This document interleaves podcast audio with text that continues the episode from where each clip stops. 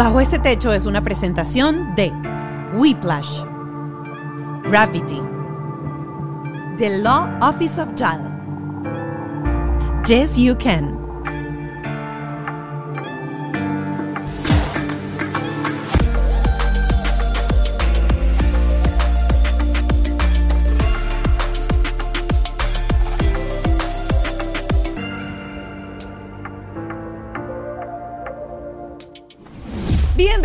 Bienvenidos este Techo. Hoy un episodio súper especial. Debo decirle que yo tenía como cierto temor a este episodio, porque cuando uno se sienta a hablar con la familia, uno, uno conoce todos esos invitados, uno sabe si le van a meter cuento o no, no pueden mentir, hasta dónde uno puede meter la cuchara para sacar cosas y trapitos que uno conoce de nuestra familia, para aprender de todos esos errores y todos esos aciertos que hemos tenido. Hoy, en este episodio de Bajo este Techo, va a estar mi hermano, Giancarlo Pascualoto, y su esposa, Alejandra Pulido. Son padres de dos niños, Alesia, que tiene 13 años, y Gianfranco, eh, de 11 años. ¿Qué tocamos aquí? Abandono por parte de los padres, porque también fuimos a, atrás a la vida de Alejandra. Su papá desapareció durante un tiempo y se reencontraron después de 13 años. Eh, mi hermano perdió a su papá a los 12 años, mi papá. Eh, y eso es un, un abandono, o el cerebro de un niño lo, lo- lo procesa como un abandono. ¿Qué hicimos de manera correcta como familia en ese entonces? ¿En qué nos equivocamos? Todo eso lo hablamos aquí.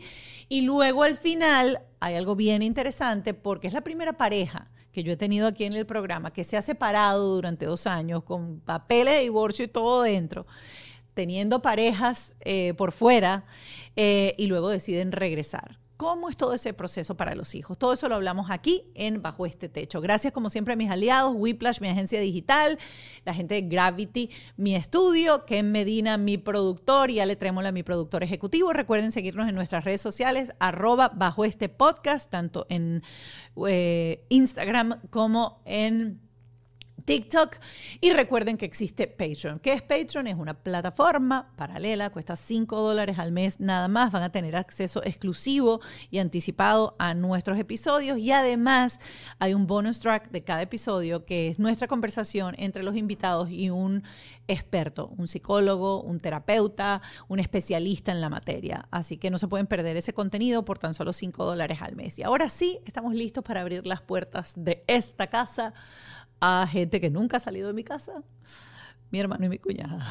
Y aquí están, yo con estos invitados sí puedo decir bajo este techo, Totalmente. porque nosotros sí compartimos techo. Qué rico tener aquí a Ale Pulido, mi cuñada y, y pues mi hermano, el Pascualoto. Contentísimo. Así es. Este, supongo que este programa va a ser muy al estilo también de los que he tenido con el alemán, en donde, bueno, uno empieza muy formal y empieza a sacarse los trapitos en la casa, pero es que así es que uno aprende. Totalmente. Así es que uno aprende. Eh, estábamos conver- conversando un poquito antes de, de entrar y hay algo que yo nunca eh, había tocado.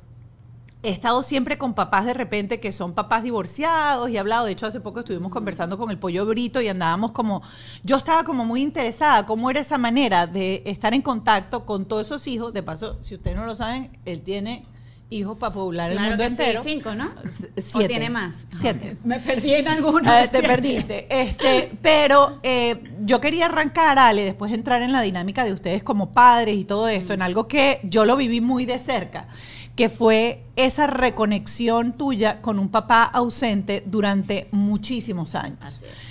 Eh, los que hacemos terapia sabemos perfectamente que eh, la ausencia de uno de los padres, y quiero decirles que a veces no es solamente la ausencia física, puede estar físicamente, pero si el niño siente ausencia, eso deja y repercute en tu personalidad, en la manera en que tú te relacionas con los demás, en tus relaciones, este, en todas tus dinámicas. Eh, y sé que Giancarlo fue parte súper importante en ese, en ese momento de, de conexión eh, con tu papi. ¿Cuántos años tenías cuando tú conectas con tu papá? Bueno, primero, muchísimas gracias, obviamente, porque estamos acá. Eh, teníamos muchas ganas de compartir, como tú dijiste, vivimos prácticamente muchas de nuestras, de nuestras reuniones y todo bajo el mismo techo, somos la misma familia, pero teníamos ganas también de estar contigo aquí. Muchísimas gracias, mi mona. Este, sí, digamos que yo no tuve una infancia completa con papá y mamá. Eh, de hecho, desde pequeñita, digamos que tuve a papá en casa hasta los 5 o 6 años aproximadamente. Después mi papá tuvo un amante y se fue de la casa, como pasa muchísimo en muchísimos hogares.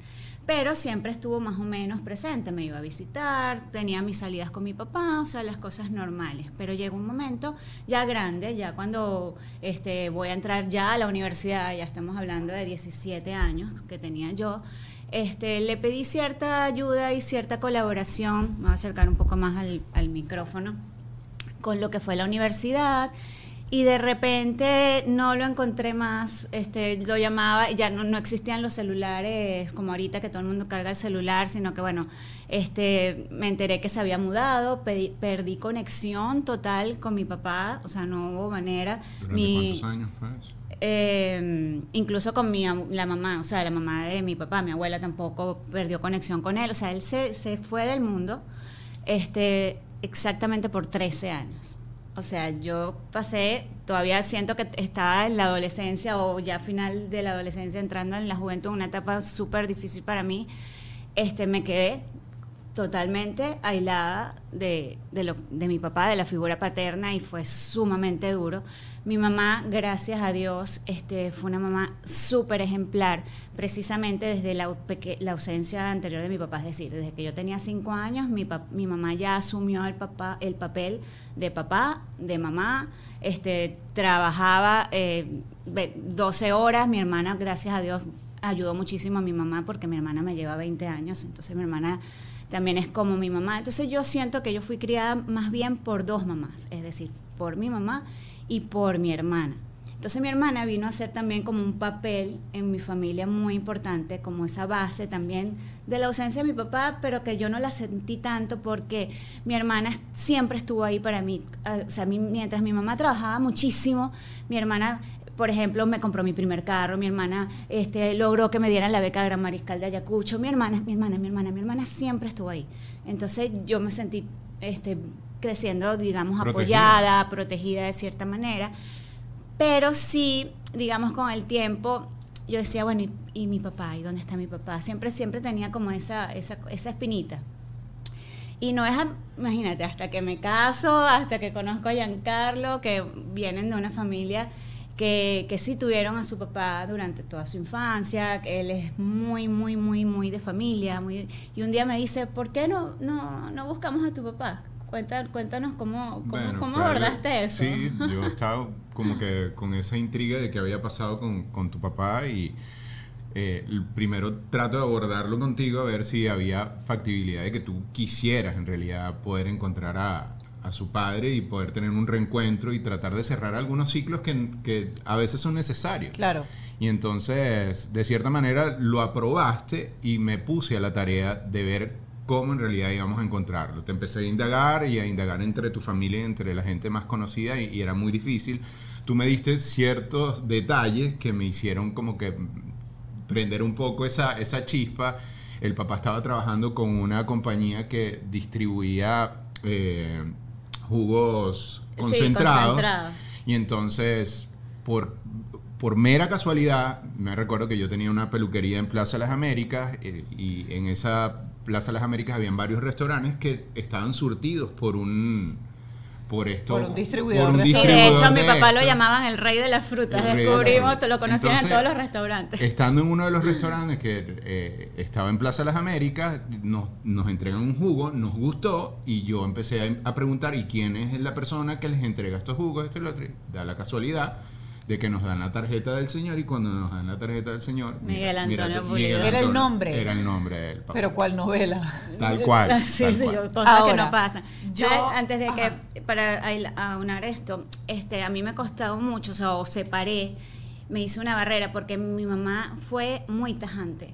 Es decir eh, sufrió mucho con mi papá y eso lo llevó hacia mí. Es decir este, se fue y no se nombra en esta casa y no se busca y no, y no podía ni siquiera nombrar a mi papá en la casa. Entonces, claro, cuando él me pregunta, ¿quieres buscar a tu papá?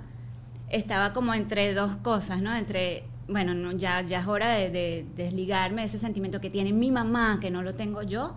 Claro. Y decirle, sí, sí, vamos a buscarme a mi papá y a ver qué fue lo que pasó y sentarlo enfrente y decir, ¿por qué me abandonaste? ¿Qué pasó?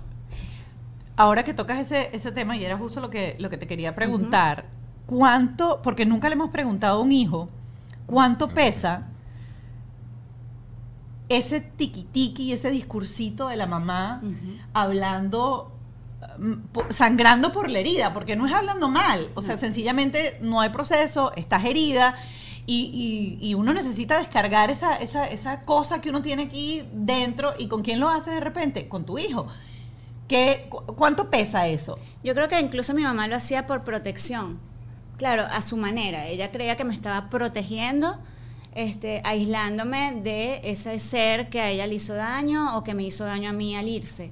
¿no? A lo mejor eh, eh, en, su, en su creencia para ella estaba bien. Porque tú alguna vez le preguntaste, ¿dónde está mi papá? ¿Qué decía ella? Eh, No, simplemente no, no hay nada que buscar, él se fue y, o sea, era una negación total. O sea, Ok. ahí no había, no había para dónde agarrar.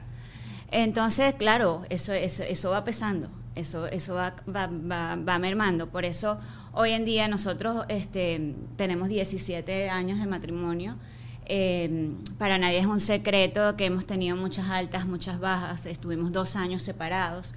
Y digamos que en esos dos años que nosotros estuvimos separados, hubiese pasado lo que hubiese pasado, yo jamás le dije absolutamente nada malo de su papá a mis hijos. O sea, también por esa experiencia mía, o sea, más bien todo lo contrario. O sea, era, era, era hablarle perfectamente bien de su papá. Él, fue, él es un papá a uno, yo creo que por eso volvimos, porque este, nunca ha dejado de ser un excelente papá y siempre estaba ahí para ellos día a día, día a día, día a día. Imagínate que yo hubiese por detrás Claro. este, dicho lo contrario, o sea, o crearles ¿Me entiendes? Entonces, nada, este, era eso, era, era hablarles bien de, su papá, era hacerles ver lo bueno, las cosas buenas y positivas que él hacía por ellos, así no estuviéramos durmiendo bajo el mismo techo en ese momento.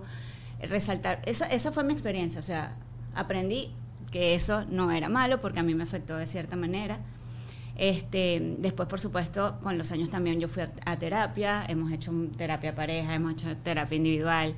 Este, y sí, por eso para mí es tan importante la familia, la figura paterna. Por eso hemos tratado siempre de, in- a pesar de los 20.000 problemas que podamos tener, este, arreglarlos, coser las costuras, claro. trabajarlos y seguir. No solo porque por el, el hecho de decir no por nuestros hijos. Claro, es muy importante que sea por nuestros hijos.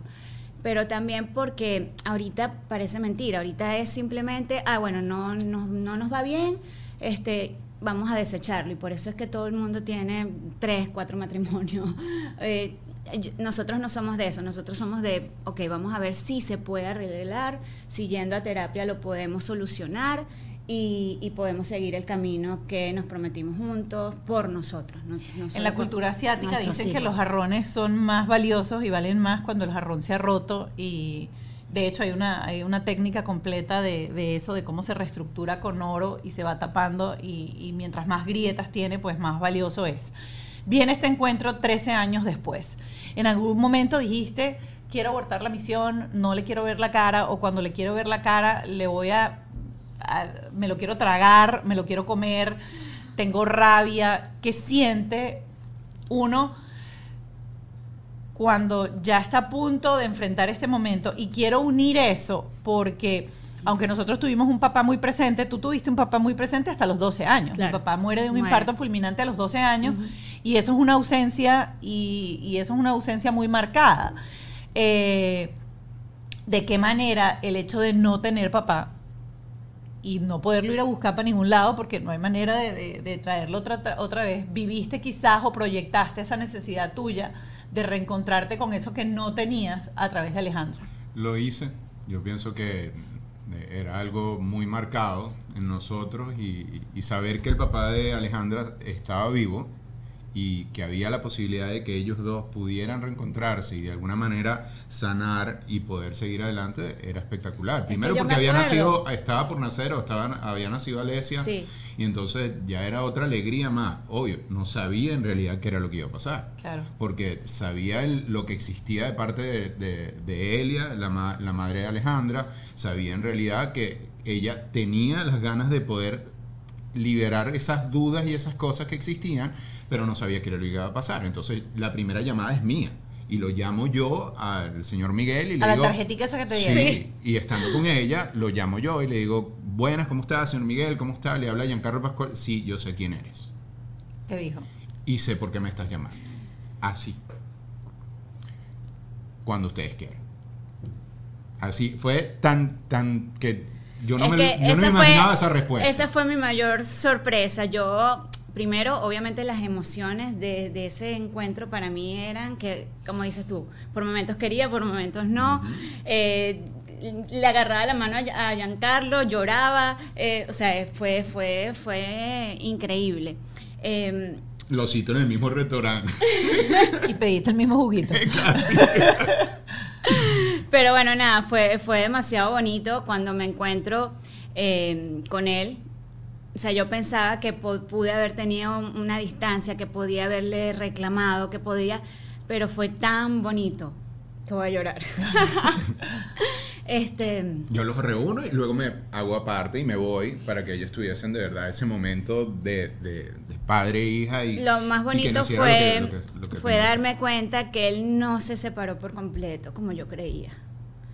Es decir, este, estuve en el, Miss- en el Miss Venezuela, él recopiló todas, todas mis, los periódicos. Cuando fui a su ca- casa de mi abuela me di cuenta que tenía todo lo de mis programas de televisión, tenía todo, había seguido toda mi carrera, había seguido todo, siempre estuvo, siempre estuvo ahí. Y eso fue lo más Y esto, yo sé que esto es una historia que la están viendo años después, eh, pero yo quería hablar sobre todo este tema porque, como te digo, he tenido muchos papás separados en el programa y nunca hemos escuchado qué siente el hijo cuando hay ese vacío, qué siente el hijo cuando eh, el papá no aparece, qué siente el hijo cuando la mamá le habla mal del papá, qué siente el hijo cuando la mamá no permite que sus hijos vean a sus papás. Eh, y cuando escuchas este testimonio y cuando escuchas tu emoción y con la emoción que lo cuentas, yo espero que esto sensibilice un poco a todos esos padres que están siendo hoy barrera para que sus hijos tengan una relación sana y saludable con sus padres. Así es. Si tú eres la barrera, tú eres la persona que tiene que ir a terapia para no causarle un daño y un trauma emocional a tus hijos, porque tus hijos yo lo escuché el otro día en, en More Than Mamis, que es otro, otro podcast que habla sobre, sobre maternidad, y una de las invitadas decía, mi hijo no es responsable de que yo haya escogido X o determinada pareja. correcto. Y esa es la verdad. Los hijos no pidieron que ese sea Para mi papá, nada, que en lo ese- que ese absoluto. sea mi, mi mamá. Eh, bueno, después de ahí, eh, ¿cómo fue ese proceso? que después de ahí, este, lo tengo que contar porque es demasiado, wow, es increíble. O sea, eh, nació Alesia y yo tengo la satisfacción, gracias a mi esposo, de que mi papá pudo conocer a Alesia. Eh, él tenía un problema en, en la pierna, pierna. ¿no? Pero bueno, era algo que era, era llevadero, jamás pensé que, que podía pasar algo por eso, de hecho no fue por eso. Pero cuando ya Alesia eh, tenía un mes, mi papá le da un infarto y, se- y fallece. Entonces imagínate la satisfacción de que, wow, por lo menos pudo conocer a su nieta, tuvo esa gran satisfacción. Y, y bueno, más toda la satisfacción, por, por supuesto, de nosotros de saber este, que mi papá, pues, no me Estuvo había ahí, no abandonado totalmente. Gracias. Eh, Luisana, los Kleenex que están para sacarse la mano del baño, esos son los Kleenex que tienen que venir. No. Este Pero está bien, se agradece. Este es chiste interno, porque hay, tú sabes que siempre hay estos pañitos para secarse Se las manos agradece, de los se agradece. Y hay unos Kleenex que, cuando, que son para la cara. Y cuando tú te secas la mano, te, te quedan todos. Chiste interno del estudio. Gracias, gracias. Eh, volviendo un poco al, al tema de lo que es la, la ausencia paterna, yo quiero ahora tocar el otro lado, pues, o sea, obviamente 12 años eh, y como, como aprendí yo en, en ese momento, el proceso de duelo de cada individuo o de cada persona integrante de la familia es súper diferente. Claro. Tú tú tenías tan solo 12 añitos. Sí, en, mi- en mi caso yo creo que todo duelo lo bloqueamos. Desde los 12 años yo creo que fue una persona con, con libertad. Esa libertad que me, da, me diste tú, mi mamá, porque tú en realidad asumiste un- un- una posición muy firme con mi Exacto. mamá. Tú fuiste como un bastón para, para mi mamá, que era la, la, la mujer de casa. Que también no lo está- asumiste a no- muy temprana edad. no estaba preparada en realidad para lo que le pasó, porque en realidad se vino, se les vino el mundo encima. A mí, en realidad, yo pienso que las cosas que se hicieron se hicieron de una manera errónea y equivocada.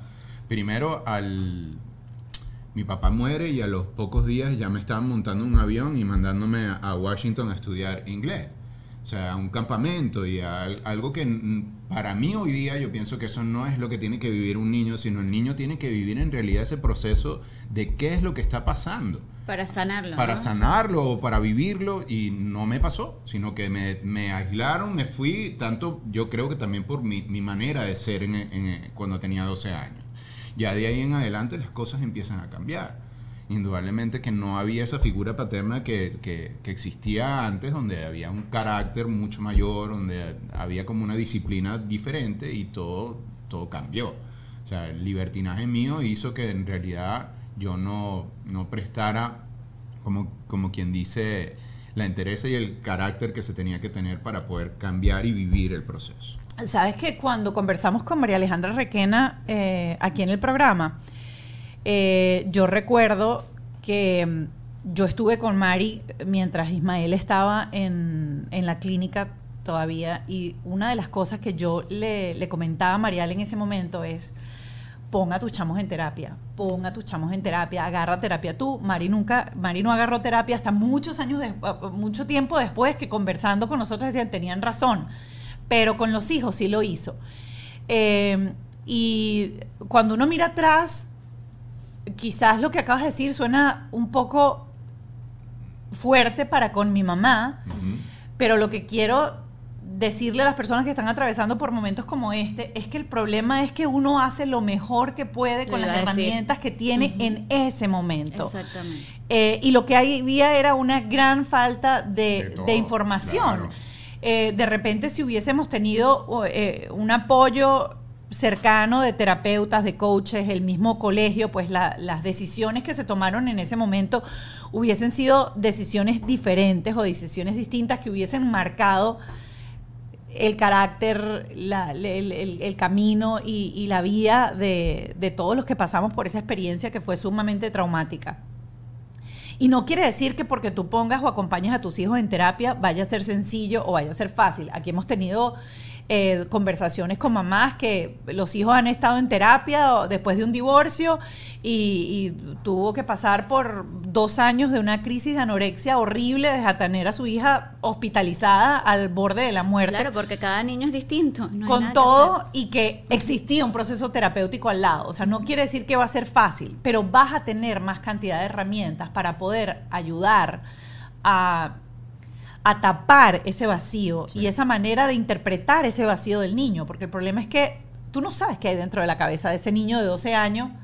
Ay, pasaron mil cosas. Claro, y para tu mamá lo mejor era aislarte Claro, más bien del, de ese entorno. Y no es nada raro y, y tú lo sabes, Mónica. Yo pasé por un proceso en realidad en mi juventud de todo. Pasé por drogas, pasé por rebeldía de quererme tatuar. Me tatué a los 13, 14 años. cu- cuestiones que, que eran fuera de lugar. Fuera de lugar y no esta- estaba como una persona incontrolada en realidad porque sen- Amor, me pero eras tierno, libre. eras tierno. Te, hici- te hiciste un Sí. unicornio. Pero son, son cuestiones que pienso que no, no hay que dejar esto a- hoy día, como tú dices, hay la posibilidad de que los niños puedan ser atendidos a la brevedad. O sea, rápido. Tratar de, en realidad, tratar de canalizar a, esta- a estos niños desde un principio. Lo estamos viviendo con, con nuestro hijo, un proceso que estamos tratando de llevar en conjunto con ustedes, porque de verdad les agradecemos, porque ya vienen como un conocimiento mucho mayor de, de- de cosas y nos han dado las herramientas y hemos tratado de canalizar ciertas cosas que pienso que es el, el norte que tenemos. Sí, que digamos que en la época de nuestros padres no estaban acostumbrados a esto de llevar a terapia. Si la gente iba a terapia o a un psicólogo era porque no estaba bien. O sea, para ellos era, era otro Sí. tema, ¿no? Ya, ya eso se ha normalizado muchísimo. Yo recuerdo que mm, dentro de todo el proceso, porque había como eh, dentro del colegio donde nosotros estudiábamos, había como una counselor, eso es como un Sí. como ay, que, un consejero, Sí. gracias. Está en cultura tropical. La consular Perdonen, eso no debería pasar en una persona que trabaja en un medio de habla hispana, que la palabra le llegó en inglés y no en español. Eh, Recuerdo que había dicho, por ejemplo, que eh, cuando te hicieron como todos los exámenes, eh, tenías inmadurez. Eh, ese era- había sido como el primer diagnóstico. Y recuerdo, porque aunque yo no estaba presente en esa reunión, sí recuerdo las conversaciones de mi mamá y mi mamá siempre decía es que la psicóloga del colegio, la consejera, decía que la madurez no es algo que se estimula. Hay cosas que tú puedes entrenar, puedes poner a hacer ejercicio, puedes hacer tal cosa para estimular la madurez, pero la madurez no se estimula muchos años después, ahora que empezamos a, a- trabajar con Gianfranco y, y salió la posibilidad de este diagnóstico de déficit de atención y hiperactividad, eh, sale también a esa conversación de mi mamá, ay, yo creo que a Giancarlo también le dijeron que él tenía eso, para que vean qué diferente Sí. la, la, La generación. las generaciones.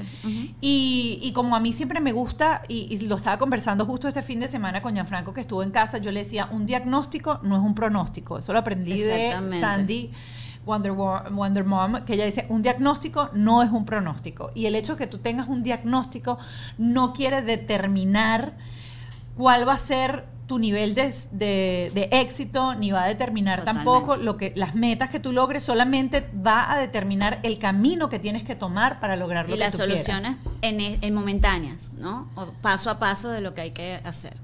si tú, Jan, vuelves a esa época ahorita, pero con toda, todo el camino que has recorrido, si ese niño de 12, 13, 14, 15 años tuviera que decir algo hoy de lo que necesitaba en ese momento, ¿qué necesitabas?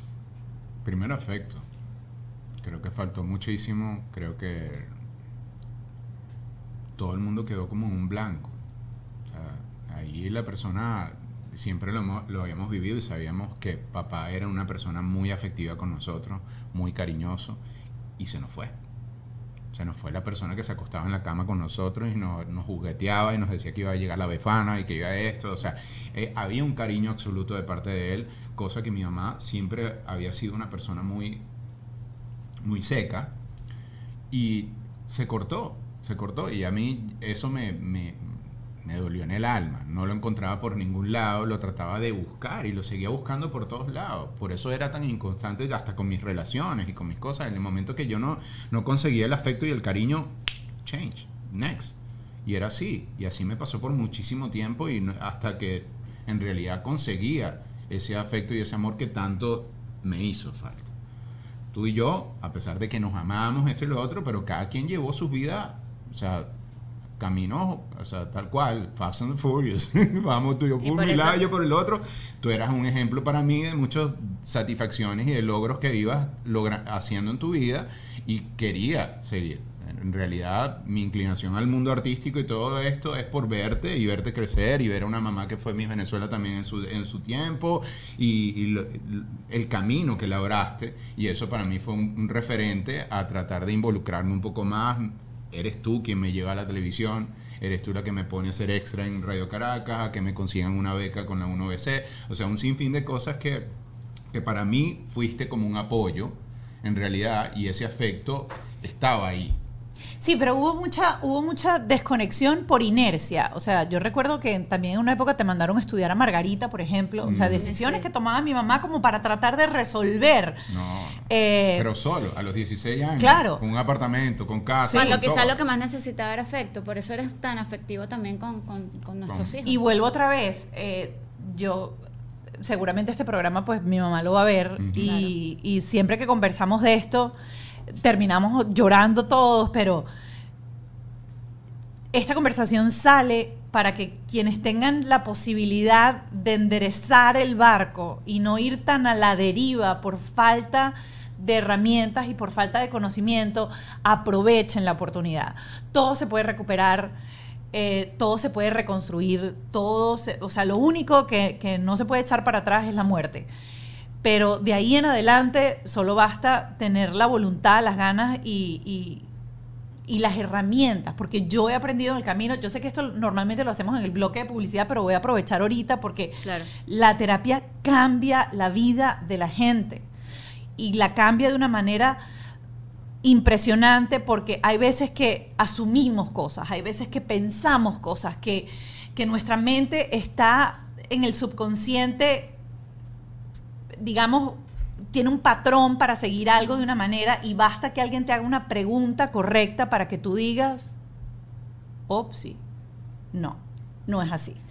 Y muchos cometemos el error. Pero la vida también hace terapia. Claro. Porque yo veo el cambio en realidad de mi mamá hoy día y tú ves en realidad, o sea, mi mamá tiene un antes y un después. Cuando empezaron a nacer sus nietos, mi mamá cambió totalmente.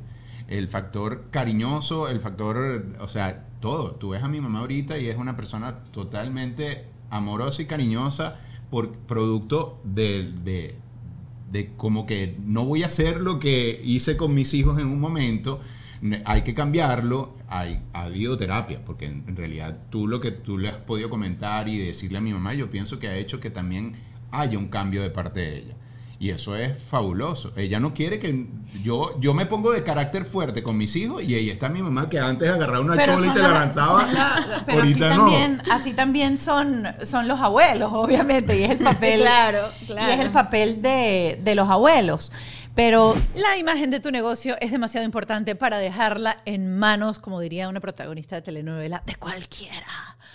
Porque la gente cree que es un logo pero no, no, no, no, no, es todo, es el estilo, los colores, el tono de comunicación, todo comunica la calidad de tu producto o servicio. Yo te recomiendo buscar al mejor equipo, sin duda Whiplash, porque no solo crean marcas increíbles, sino que además te asesoran en el proceso. Te hacen preguntarte qué es lo que tú de verdad necesitas, en qué debes invertir tu tiempo y tu dinero. Acércate a los que saben en whiplash.com, le das al botón rosa y agendas una cita con ellos, así de fácil. Miren, este estudio es tan bueno que hasta el pelo las luces te lo cambian. Por eso yo grabo en Gravity, porque son un one-stop studio. Si no sabes qué es eso, no te preocupes, es un espacio en donde tú no tienes que hacer absolutamente nada, preocuparte por nada. Ellos cuentan con todo, con los backdrops, la iluminación, la sala de espera, la sala de maquillaje, todo lo que tú necesitas para tu sesión de fotografías, de fotos, de video, de creación de contenido, de lo que necesites. Visita su página web, gravity.com, o síguelos en sus redes sociales, arroba gravity, para conocer más sobre sus servicios y sus membresías. ¿Quieres solicitar tu ciudadanía estadounidense. Yo sé que hay mucha gente que te dice, ay, no, chico, pues eso lo puedes hacer online, tú llenas la planilla y ya está. No, no, no, esto no es algo para tomárselo a la ligera, porque te equivocas en un detallito y te pueden negar la posibilidad de tener ese pasaporte azul con el que todos soñamos. Te recomiendo la oficina del abogado Juan Antonio Lozada, arroba the Law Office of JAL, para que llenes las planillas como debe ser, para que coloques todos los datos que tienes que colocar, para que no te falte un solo detallito yo estoy a punto, a punto, a punto de celebrar ese pasaporte azul con mi mamá. ¿De quién? De la mano de Juan Antonio Lozada en arroba the Law Office of Jazz. Quiero presentarles este producto que es lo máximo, es un fat burner que no tiene cafeína, no te acelera y de paso te ayuda a quemar esa grasita. Lo puedes usar si quieres perder peso, pero también lo puedes utilizar si quieres desarrollar músculo magro y estar pegadito, pegadito, pegadito. ¿Cómo se toma? Un shot todas las mañanas. Mm. En ayuna es lo máximo. Tiene limón, tiene vinagre de manzana, tiene cromio picolinato y tiene L-carnitina. Todo lo que necesitas para estar pegadito y rayadito con la gente de Yes You Can. Aprovecha, se llama Fat Burner. Si tú en este momento estás viendo algo y dices, yo conecto con esto, eh, esto me pasó a mí, yo quiero probar, aquí abajo en la descripción de este video vas a tener el link para que hagas el enlace a opción yo. Puedes estar en cualquier lugar del mundo. De repente te tocó vivir en Emiratos Árabes y tú no puedes ir a hacer terapia allá porque no, no sabes hablar el idioma. Pues tienes opción yo que tiene tarifas increíbles al mes y te va a dar la posibilidad de abrir una puerta. Miren, no en vano tengo tantas amigas ahora alrededor que andan igual que yo diciendo, haz terapia, terapia, terapia, terapia. Sí, tal cual. Yo Porque soy la una. vaina funciona. Porque es, es que es eso, nosotros creemos cuando nos casamos y decidimos tener hijos que podemos criarlos como nos criaron a nosotros, ¿no? Porque yo, yo estoy bien, tú estás bien. yo- entonces, de hecho, cuando éramos novios, yo discutía mucho con Giancarlo porque él me decía, no, no, yo los voy a criar, si se portan mal, les doy una, les doy un... la-". Y yo pensaba, Dios mío, si este hombre le llega a pegar a mis hijos. Porque este carajo recibió chola. Bueno, correa. pero yo no, yo era lo contrario. Verga, yo decía, este hombre le, metía- pone una- un dedo encima a mis hijos y yo me divorcio. Mi y mamá vivía, le vivía con pegaba ese correazo y, no, y lo metía a la ducha fría. No joda, mamá, perdón, pero te- o sea, Pero- era la época, pues. Mi, mi abuela, recuerdo que mi mamá Dios le tenía mío. pánico, eran los pellizcos de mi abuela, que tenía siete hijos, te podrás imaginar, Ah, no, controlar claro, siete hijos. Ella esperaba calladita a que se le acercaran y le dejaba aquel morado en el brazo. Después, ¿te acuerdas hace tres días que hiciste tal cosa? Bueno, ahí lo tiene.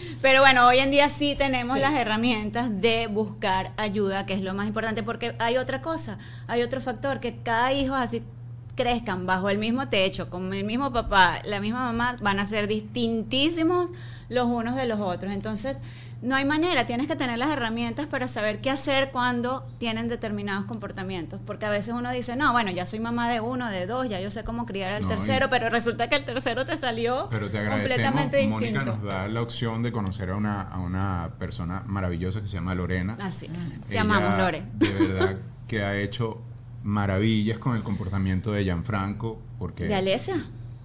Pero no- nos hemos enfocado un poco porque Alessia ha agarrado madurez con los años y como que ha entendido en realidad muchísimas cosas y, y no le ha afectado a como en realidad Gianfranco es más sentimental, es un niño... Era muy- más cerrado y Lorena hizo que se diera más a, a nos- a todo el entorno, a que se expresara muchísimo más, eh, e- expresara eso, sus sentimientos, que de repente tú lo veías con carita triste cuando lo recogías del colegio y ¿qué te pasó? ¿Qué pasa? No, todo Mm, está trataba bien. de no decir. Y de repente después de las terapias de Lore ya no, mira, es que el, el niñito me hizo esto y esto, y entonces ya empezó y tenemos la forma de hacerles las preguntas correctas para sacarle esa información que antes no que antes no teníamos. Entonces son herramientas que te la da el terapeuta, no te las da Claro, nadie. claro, porque es que eso uno llega ¿cómo te fue al colegio? Bien. Bien. Y ya está.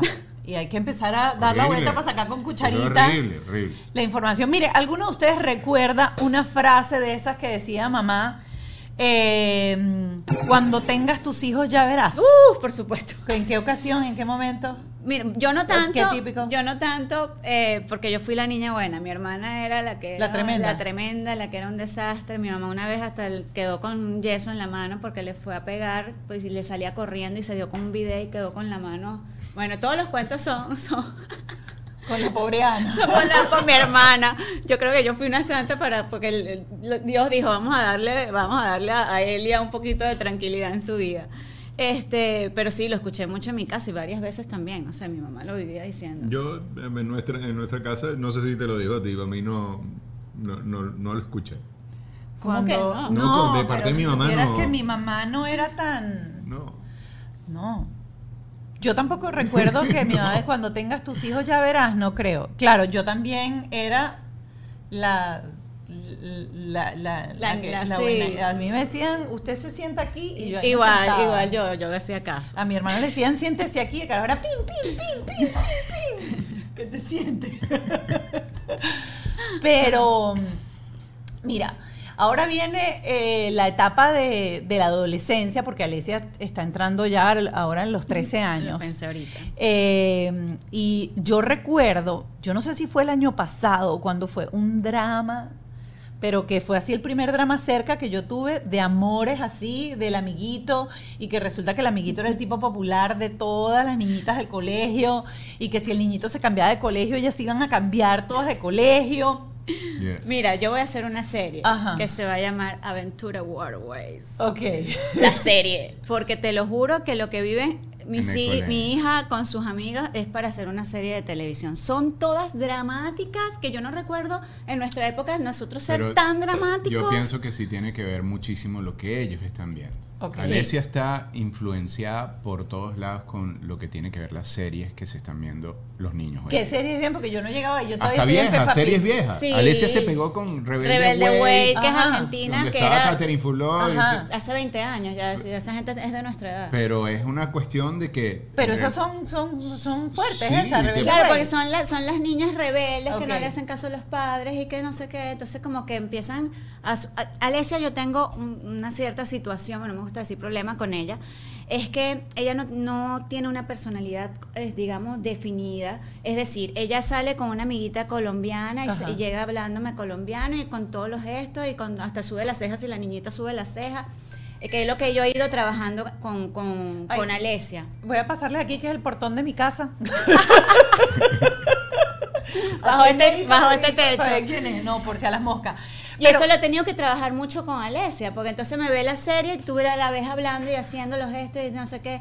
Entonces empieza a escuchar que los adolescentes son rebeldes. Yo no sé si es que ella le dio la rebeldía, fue porque ella escucha que los adolescentes Pero son rebeldes, porque el cambio fue tan drástico. El tema amoroso, que es lo que tú estás hablando, Sí, sí. lo ven mucho ahí. O sea, es la niña que se enamora de este y se enamora del otro y el, el conflicto y la broma y lo vive. O sea, es tanto que le suban las manos y se pone... Ella ve una película y, y apenas ve una escena de que alguien le está cayendo a alguien, ni siquiera de, de besos ni nada, ya empieza a sudar, ya empieza, pues claro, ya, Es un cambio es un. Despertar, es un Pero despertar. es muy normal y lo vamos a hablar. Vamos a tener a Alexandra Lombardo eh, en el Patreon de este programa eh, para conversar con ella, con una terapeuta, acerca de estos temas que van saliendo por el camino. Y esto es súper interesante porque justamente en la adolescencia, eso que dices tú, recuerdo creo que fue Vida Gaviria, eh, un programa especial que tuvimos con ella, ella comentaba que el proceso de la adolescencia, y Yugle también lo dijo, es un proceso de exploración, Total. es un proceso de encontrar tu identidad. Por eso de repente que si tú sales con tu amiguita colombiana, quieres jugar a ser a tu amiguita colombiana para descubrir qué cosas de esa amiguita van a formar parte, Parte de de, ti. de lo que tú eres. Claro. Y Julie hablaba incluso de la exploración sexual, o sea, el hecho de que un adolescente de repente se dé un beso con otra niña o se dé un beso con un niño, es sencillamente un proceso de exploración, no determina ni siquiera su, su, su, su- su preferencia. Y lo otro que me llamó mucho la atención y quiero traer aquí a, a colación es que ese deseo de llevar la contraria a los padres o hacer lo que Wow. dicen los o lo que no dicen los padres es precisamente esa etapa que cuando tú lo entiendes que es algo neurológico, que es algo normal, Difícil de entender. claro, pero cuando tú sabes que eso está, que eso es así. puedes, puedes, puedes contener a ese adolescente de una manera diferente, Claro. porque ellos están empezando el real proceso de cortar el vínculo de que yo soy parte de ustedes. Sí. Yo me estoy convirtiendo en un ente con personalidad, Individual. con todo. Entonces, si yo hasta ahora, y, y lo decía el otro día un psicólogo, decía, es que tú no puedes pretender hablar con un niño de 7, 8 años de la misma manera que ya empiezas a hablar con uno de 9, 10, porque empieza justamente ese proceso de transformación, en donde un niño pequeño tú puedes mandar. Tú Claro. puedes decirle, recoge tu ropa, tú puedes decir, tú puedes dar órdenes. Sí. Y el niño, como está tan conectado contigo, Lo él hace. va a recibir la Claro. orden. Cuando empiezas a preadolescencia de los 10, 9, algunos incluso 8, dependiendo del niño, De 10 cosas que le dices, te hace caso mitad. Pero De el una. error está en nosotros, que Claro. seguimos dando, Dando la orden. órdenes, Y la manera es como las preguntas. Exactamente, ¿Cómo que es lo que venimos aprendiendo? Para que él sienta que yo no lo estoy mandando, sino que al final él decidió que él tenía que fregar Ah, los platos. exactamente. No es papá que está diciendo, friega los platos, pues si no friegas los platos, no te voy a dar el tablet. Sino cómo convertir esa misma orden, porque vamos a estar claros, es lo mismo. Estás viviendo dentro de mi techo, aquí se hace lo que yo diga, porque estas son las reglas. Pero cómo te las disfrazo para que tu mente de preadolescente o de adolescente las reciba de una manera como que, bueno, a mí me pasa con mi hija de, de tres años ahorita. Y, y fue Mark el que descubrió esta técnica con ella. Tú le dices, Clio, ponte los zapatos. Ella no quiere ponerse los zapatos y puede hacerte una pataleta de que no, no me pongo los zapatos. Y llega Mark y empieza, ay, yo me voy a poner los zapatos más rápido Claro. que. Es competencia. Ahora toda una competencia. ¿Quién hace pipí? Yo voy a hacer pipí primero. ¿Quién se va a bañar? Claro, yo me voy a bañar de un primero. niño pequeño, pero Claro. yo no me puedo poner- me No, no, no. con te Alicia estoy con hablando- competencia. no, no, no, pero a, a los adolescentes no es con competencia, es, otra, es otra manera. Por eso vamos a hablar con la terapeuta después. Pero te estoy diciendo que con una niña de tres años, o sea, la caraja se come la comida, se lava el pelo, se baña. Y si yo la mando, la tipa hace pataleta. Si yo la invito a que yo lo hago primero y me bajo la pantaleta, me siento en esa poseta y aguanto ese pipí hasta que la caraja suelte el primer chorrito para que diga, I did it, I did it, yo gané. Es como entender, porque al final uno es el adulto, a qué nivel te tienes que poner y cuáles son esas herramientas de comunicación. Mira, tú, tú acabas de dar en el punto de lo que yo quería decir, porque para mí fue muy rápido.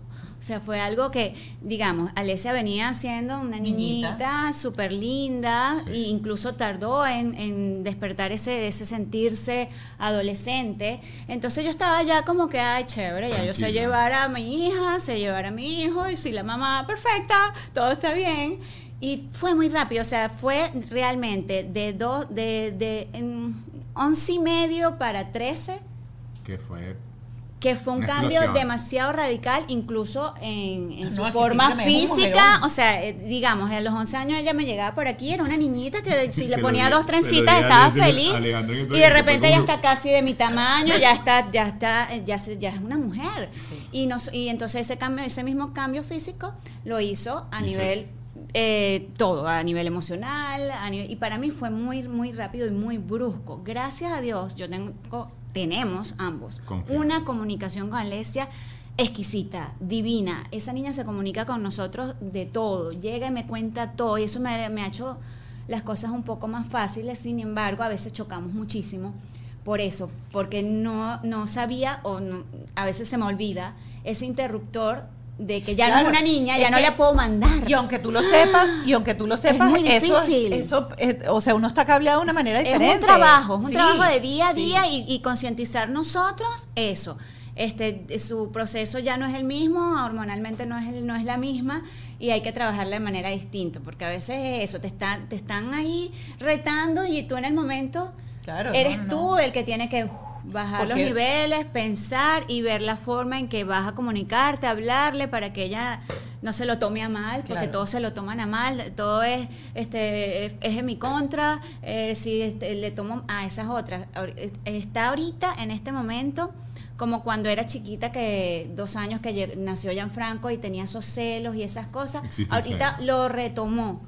Entonces es como que, ay, sí, tu niño consentido, o sea, ella ahorita está, quiere más amor, quiere, quiere más cosas. Entonces es un proceso de verdad que nosotros tenemos que, wow, llevar, centrarnos, estar tranquilos, eh, saber cómo, cuáles son las preguntas correctas, la forma correcta de comunicarnos con Alesia. O sea, todo es como nuevo. O sea, yo me siento que estoy como Son etapas que te Son hacen- etapas. O sea, salí de mi zona de confort porque ya ella está en otra etapa. Entonces es aprender a llevar esta nueva etapa. Voy con, con esta pregunta, porque ustedes en, en, en- en esto son, o sea, súper diferentes del cielo a la tierra. Tú creciste en tu casa, tu mamá, mamá añosa, tipo yo, mamá vieja, con una hermana 20 años mayor que tú. sí. Fuiste a colegio de monja. Total. Este, y por el otro lado, pues nosotros teníamos una casa muy abierta en muchos sentidos. Yo siempre he echado el cuento aquí que mi primer sostén me lo contó, me lo compró mi papá. Mi La papá decía como la pastilla anticonceptiva. Mi mamá llamó y dijo, dígale a su novio que vaya y que le compre tal cosa. Este, mi casa, nosotros desayunábamos en la mañana y que, ay, sí, ayer me encontré a, a mi hermano en el Aladín, en un, en un hot- hotel, con mi mamá. O sea, era una casa muy muy Abierta. abierta en cuanto a lo sexual. Lo cosa que yo contrario. agradezco, por ejemplo, enormemente, porque yo el día que yo decidí tener relaciones sexuales fue una decisión. Yo sabía qué quería, con quién quería, que me tocaran qué, dónde, cuándo y cómo. Pero gracias a Dios con Alejandra ha habido esa libertad. Ella me ha dejado ser un poco libre y me ha dejado ser como éramos nosotros en casa. Y quiero que traigas eso porque quiero saber cómo es esa comunicación. Tienen una niña que ya está desarrollada, sabemos que aquí los colegios la cosa es una cosa como, bueno, no sé si es verdad o no, pues no tengo hijo adolescente, pero que la cosa es medio heavy. Es fuerte. ¿Cómo tú preparas? Porque al final la decisión de si tu hija va a ser loquita y se va a acostar con medio salón, si tu hija va a guardar la florecita para el momento que la quiera guardar, este, si tu hija la van a embaucar el día de la prom y el novio la va a hacer sentir mal y la va a presionar para cogérsela ese día, para hablar con las palabras claras, porque hay muchos escenarios. ¿Cómo ustedes preparan o cómo ustedes entablan ese tema en donde, vamos a estar claro, tú sabes todo lo que puede pasar, ha habido y por haber. Primero la confianza. Ajá. La confianza que ha existido con Alesia ha sido fundamental. Alesia habla con nosotros y se comunica con todas las cosas, nos dice en realidad hay una hay un ansia de poder besarse por primera vez, de, de- de- de vivir en realidad ciertas cosas, todavía como que lo ha mantenido ahí. Y lo que ha pasado con ciertas amigas, porque han pasado cosas graves también en el colegio y, y han sido como marcas para ella. Niñas con drogas en los, en, en los baños, o sea, todas las mayoría de las amiguitas de ellas ya han tenido y han pasado por algunas cosas, entonces, eh, Va- vamos, vamos a ir picándolo así. Vamos a empezar con las drogas. ok. Este surge esto, por ejemplo, de eh, chamitos encuentran en el colegio con droga. Ella viene a la casa y como tiene confianza con ustedes, Lo comentan habla. y Sí. hablan. Una cosa que nosotros hemos conversado aquí, Ralph y yo, era cómo hablarle del tema de las drogas, porque yo nunca probé ninguna, hasta el sol de hoy, nunca he probado ninguna droga. Él ha probado drogas. ¿Cómo tú le dices a tu hijo, yo probé? El decirle a tu hijo, yo probé, le da permiso a él a que pruebe. Eh, ¿Cómo abordan ese tema? O tú le has dicho, mira, este, yo... Mira, yo soy de los padres de que si quieres probar algo, la, la mejor forma es hacerla y comunicarla con sus propios padres. Saber qué es lo que está pasando, qué incertidumbres tienes, qué, qué, qué ganas de conocer otras cosas quieres hacer y ya tú tienes que saber decirle las cosas a los niños. Yo se lo digo desde el punto de vista mío. O sea, tú le has contado que yo tú- le- claro, tú totalmente. Yo se lo he dicho y le he dicho que son cosas totalmente fuera de lugar, porque en realidad lo hice por rebeldía, lo hice por cosas que no he debido, por juntarme con gente que no he debido juntarme en, eso, en, en esa etapa de mi vida y que son malas. Que eso te conlleva a tener mm, peores cosas y se va poniendo cada vez más fuerte. Una droga te lleva a la otra y así, y hasta que puedes llegar hasta la a- hasta perder perderte. tu vida. Sí, nosotros no perdemos oportunidad de con ejemplos mostrarle el daño que hacen las drogas, incluso eh, Hasta más pequeños, incluso más pequeños. A Gianfranco, Gianfranco es un niño que ya sabe hasta el olor, porque aquí obviamente todo el mundo fuma marihuana, y me dice, ay mamá, están fumando marihuana, y por eso- o sea, no saben lo que les va a pasar, ya ellos saben los daños que- mentales que pueden tener, la- las cosas que pueden acarrear, entonces ya ellos están. De hecho, este grupito del colegio Alesia, que ahorita cayó, cayó en eso, el año pasado a ella le hicieron, le empezaron a hacer bullying, le, le empezaron a hacer... eh, Porque a no estaba pegadita en el Porque no grupo. estaba en, pegadita en el grupo y a este, eso fue mucha conversación con nosotros, mucha conversación. Incluso yo llamé a la mamá de ella, de, de la niña, para Pero ver hubo qué- castigo. O sea, Sí, ella vio el castigo que, que pasó con esas niñas y, eso es importante. Al ver que en realidad, que ya sabes las consecuencias que vas a tener en realidad si te llegan a, a cachar o hacer o, o- o incurrir en este tipo de cosas. Sí, exacto, pero es eso, es estar presentes al 100% y, y dar y ser un poco, no solo los padres, sino ser, tenemos que ser amigos de nuestros hijos, sobre todo en la adolescencia, y darles esa confianza para que ellos se comuniquen y te cuenten absolutamente todo, porque el más mínimo detalle, sobre todo eso, qué tipo de amistades eh, tienen. Por lo menos hemos logrado hacer un grupo con Alesia que nos conocemos entre los padres, entonces claro, cuando ya sabemos que va a entrar alguien nuevo, un niñito nuevo, entonces los invitamos, nos reunimos tres mamás, los invitamos a, a cierta para ir evaluando este también a, a Claro. esa niña que está entrando en el grupo a ver qué es lo que está pasando y Alesia se ha dado cuenta ya solita. Y eh, Alesia junto con Camela y Paulina, que digamos que son las tres que están ahorita más, y ellas mismas se han alejado de esas que ya están incurriendo en drogas, que están incurriendo en salidas que no tienen por qué hacerlas en estos momentos con los niños, en cosas. Entonces, este, creo que hasta, mismo hasta como ahora... es, el mismo experimentar y hacer cosas que en realidad no, eh, para mí están fuera de, de la edad. Claro, a veces Alesia me dice, mamá, quiero tener novio porque ya todas tien- han tenido su primer beso, entonces eso, no hay apuro, porque estás apurada, cuéntame, este, que porque, porque tienes esa necesidad y es que ahí vienen ya eh, Claro. las, las preguntas, las conversaciones. Entonces, y le cuento mis experiencias, que yo no tuve hasta los 16 años mi primer novio. Entonces, bueno, ya ella se queda más tranquila.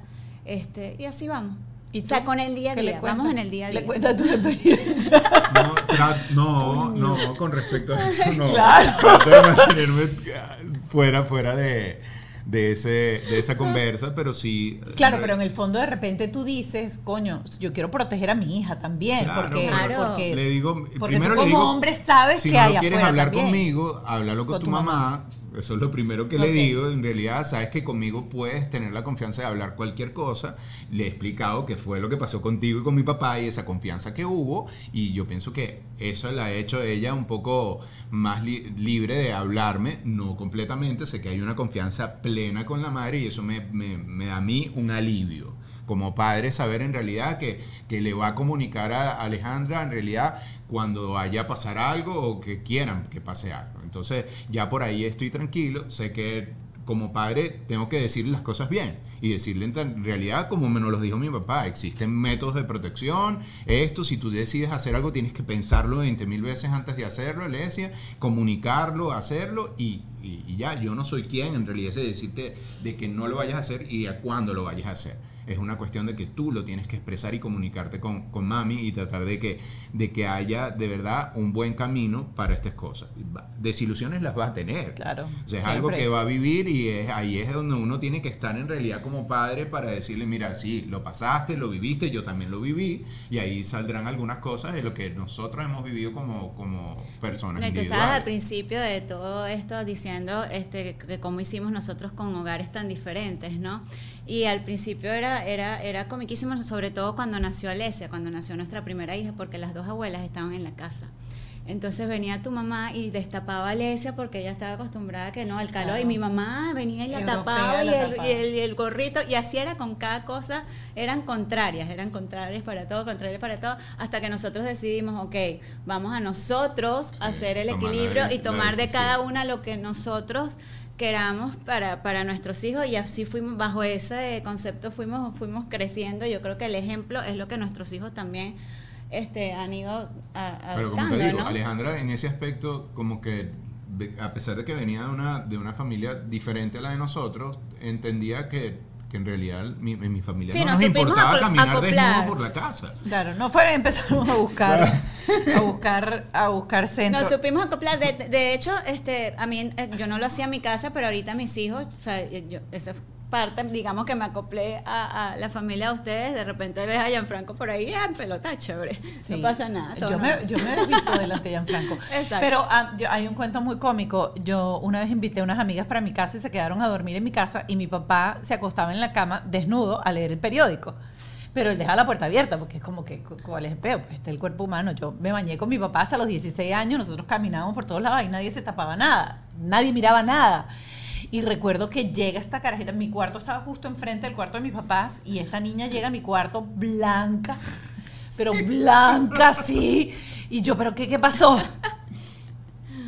Y yo, ¿qué pasó? Dice, no, que tu papá esté en la puerta abierta y está desnudo en la cama leyendo el periódico. Yo, ah, sí, eso es normal. Eso, es normal. Eh, para cerrar, ¿qué ha sido lo más complicado para cada uno, lo más retador de este viaje de convertirse en padres? Tan, tan, tan. Para mí, Para ti. algo que no, lo- no, no lo tocamos, pero sí eh, me tenía con mucho nervio esas separaciones que yo tuve con Ale Mm. y el momento que nos reenganchamos, el saber en realidad cómo, cómo afectaba eso a nuestros hijos.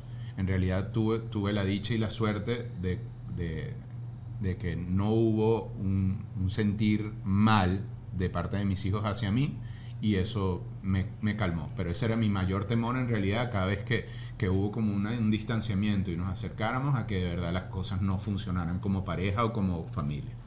Sí, gracias a Dios es lo que yo te estaba diciendo antes, que él, a pesar de que estábamos separados, él nunca faltó, él siempre estaba ahí. Entonces yo sabía que a la larga eso no, no Ay, iba no, a yo tener tengo que preguntar esto, ya va. Este es el tema que vamos a llevar al Patreon, pero este, yo quiero dejar este, este abreboca aquí porque yo nunca he tenido a una pareja separada que después se vuelve a reunir y yo le pueda preguntar esto, ¿verdad?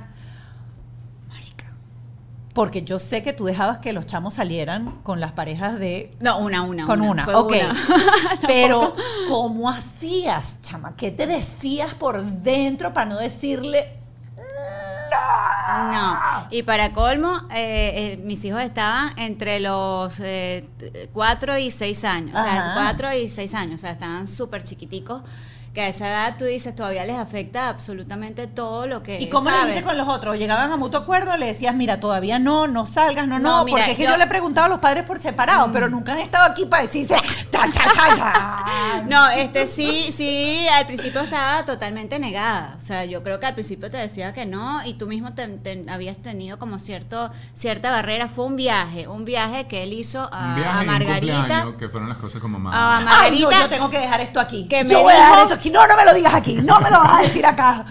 Esto se va a poner candela en el Patreon, pero quiero que esta conversación la oiga eh, alguien a quien aprecio mucho, eh, Alexandra Lombardo, que va a ser nuestra terapeuta, es psicólogo clínico, analista conductual, autora del libro La familia de Alex, experta en entrenamiento de padres y familia. En redes la podemos encontrar como Vamos con Ale. Así que este va a ser uno de los temas que vamos a tratar en el Patreon.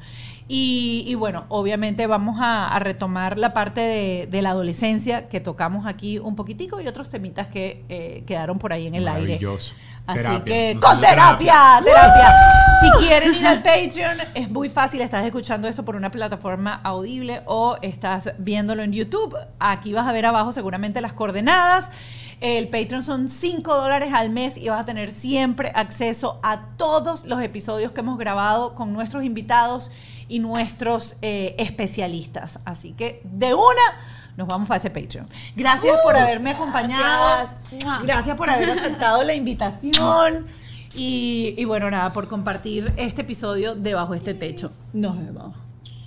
Bajo este Techo fue una presentación de Whiplash, Gravity, The Law Office of JAL, Yes You Can.